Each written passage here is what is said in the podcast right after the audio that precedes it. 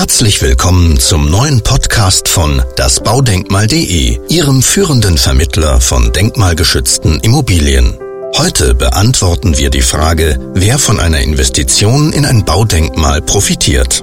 Denkmalimmobilien sind das Fundament unserer Kulturgeschichte und zeugen von hoher Handwerks- und Baukunst vergangener Zeiten. Neben dem emotionalen Wert haben Baudenkmäler noch viele weitere Vorteile für ihre Besitzer. Die steuerlichen Vorteile stehen dabei klar im Fokus. Käufer eines Baudenkmals können alle anfallenden und behördlich anerkannten Sanierungskosten gemäß der gesetzlichen Vorschriften der Paragraphen 7h, 7i und 10f des Einkommenssteuergesetzes als Werbungskosten von der Steuer absetzen. Aus diesem Grund wird die Denkmalimmobilie auch als Steueroase bezeichnet. Keine andere Investitionsart bietet über mehrere Jahre derart hohe steuerliche Absetzungsmöglichkeiten. Diese hohen Werbungskosten, in der Steuererklärung als Verluste aus Vermietung und Verpachtung bezeichnet, reduzieren das zu versteuernde Einkommen erheblich und führen zu hohen Steuerrückerstattungen. Selbstständige haben die Möglichkeit, durch diese Werbungskosten die Steuervorauszahlungen zu reduzieren. Auch Angestellte können durch den Eintrag eines Freibetrages der Werbungskosten auf der Steuerkarte diese Vorteile sofort erhalten und ihr Nettoeinkommen deutlich erhöhen. Im Laufe der Abschreibungsdauer von zwölf Jahren werden so bis zu 35 Prozent des Kaufpreises durch das Finanzamt zurückerstattet. Durch diese hohen Steuerrückerstattungen und in Verbindung mit hohen Mieteinnahmen ergeben sich Nachsteuerrenditen, die mit keiner anderen Immobilienart zu erzielen sind.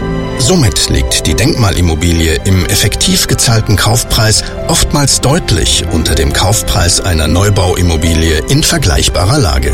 Damit sich die Investition in eine Denkmalimmobilie jedoch lohnt, muss eine wichtige Voraussetzung erfüllt sein. Das zu versteuernde Jahreseinkommen von interessierten Investoren sollte bei ledigen Personen mindestens ca. 70.000 Euro betragen.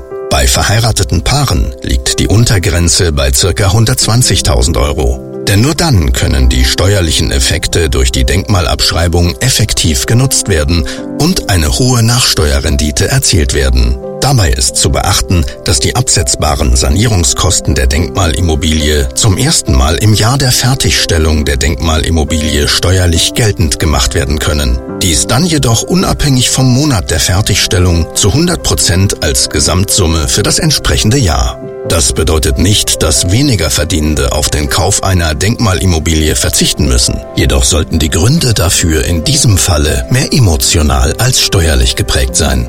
Nun sind Sie gefragt. Möchten Sie mehr über die Steuervorteile denkmalgeschützter Immobilien erfahren oder unser Objektportfolio kennenlernen? Unter www.dasbaudenkmal.de finden Sie alles, was Sie benötigen. Ansonsten hören Sie im nächsten Podcast von uns. Darin erfahren Sie, wie die KfW die Sanierung von Denkmalimmobilien bezuschusst. Das Baudenkmal.de bedankt sich für Ihre Aufmerksamkeit und freut sich auf ein Wiederhören.